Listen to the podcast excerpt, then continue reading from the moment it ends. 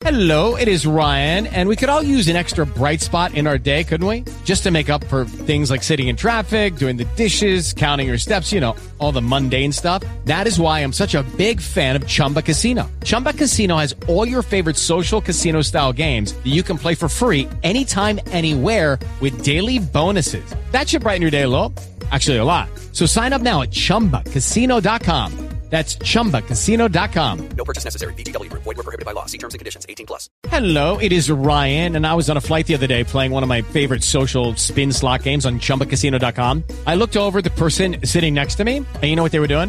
They were also playing Chumba Casino. Coincidence? I think not. Everybody's loving having fun with it. Chumba Casino is home to hundreds of casino style games that you can play for free anytime, anywhere, even at 30,000 feet. So sign up now at chumbacasino.com to claim your free welcome bonus. That's chumbacasino.com and live the Chumba life. No purchase necessary. VGW Group. Void were prohibited by law. See terms and conditions. 18 plus. Nascida 100 anos após a independência do Brasil, a Semana da Arte Moderna de 1922 aconteceu em um momento em que o mundo assistia ao fim de uma grande guerra e tudo se renovava nas estruturas mentais e políticas da sociedade. O evento que aconteceu entre os dias 13 e 18 de fevereiro no Teatro Municipal de São Paulo deu visibilidade para uma das escolas literárias mais inovadoras e importantes da história da literatura brasileira, o modernismo. O professor Carlos André, do Departamento de História da Universidade de Pernambuco, defende a diversidade das produções artísticas de 1922. Não há um conceito ou um estilo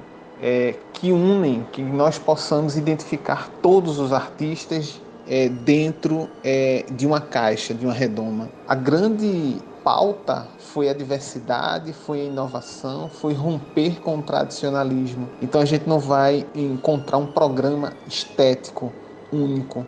Em comum no modernismo havia o desejo da quebra do tradicionalismo cultural que era muito associado a artes anteriores, como o parnasianismo, o simbolismo e até a arte acadêmica.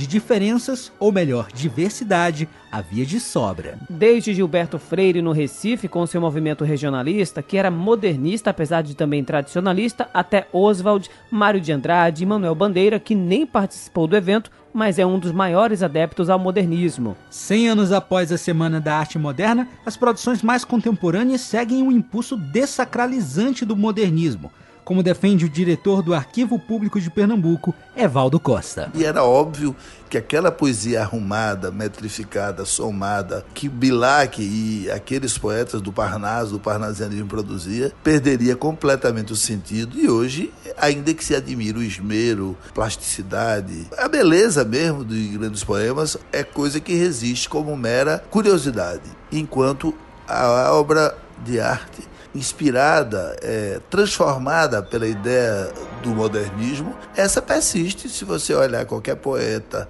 jovem que produz hoje, você vai ver que ele, de algum modo, tenta ser continuador daquele impulso modernizante. Mas se engana quem pensa que a Semana da Arte Moderna não sofreu resistência para as rupturas propostas. O momento era ultraconservador e a crítica era defensora do parnasianismo. Além da clássica vaia que o músico Heitor Villa-Lobos recebeu do público ao subir no palco de sandálias, Monteiro Lobato, um dos grandes escritores da história do Brasil, chegou a afirmar que o trabalho da modernista Anita Malfatti colocava em perigo toda a estética da arte brasileira, como explica o professor Carlos André. Antes mesmo da Semana de Arte Moderna, em dezembro de 17, o Monteiro Lobato, que colaborava com a grande imprensa, publica um texto criticando a obra da Anitta. E essa crítica da obra da Anitta, né, é, a qual ele classifica que colocava em perigo a arte brasileira e uma estética em um modelo de arte brasileira, ela não é só absorvida pela artista, né, mas por diferentes outros produtores daquele período. E isso se reverbera em outros momentos,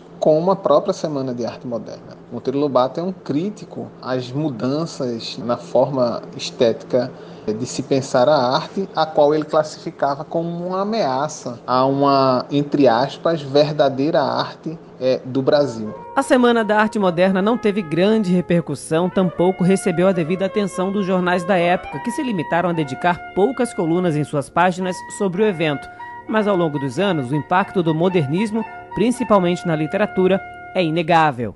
Afinal, ir além da arte tradicional, com todo respeito ao clássico, é um progresso natural, Como diria Mário de Andrade, o passado é lição para se meditar, não para se reproduzir. Do Recife, Anderson Souza e Rico Viana para o Nova Manhã.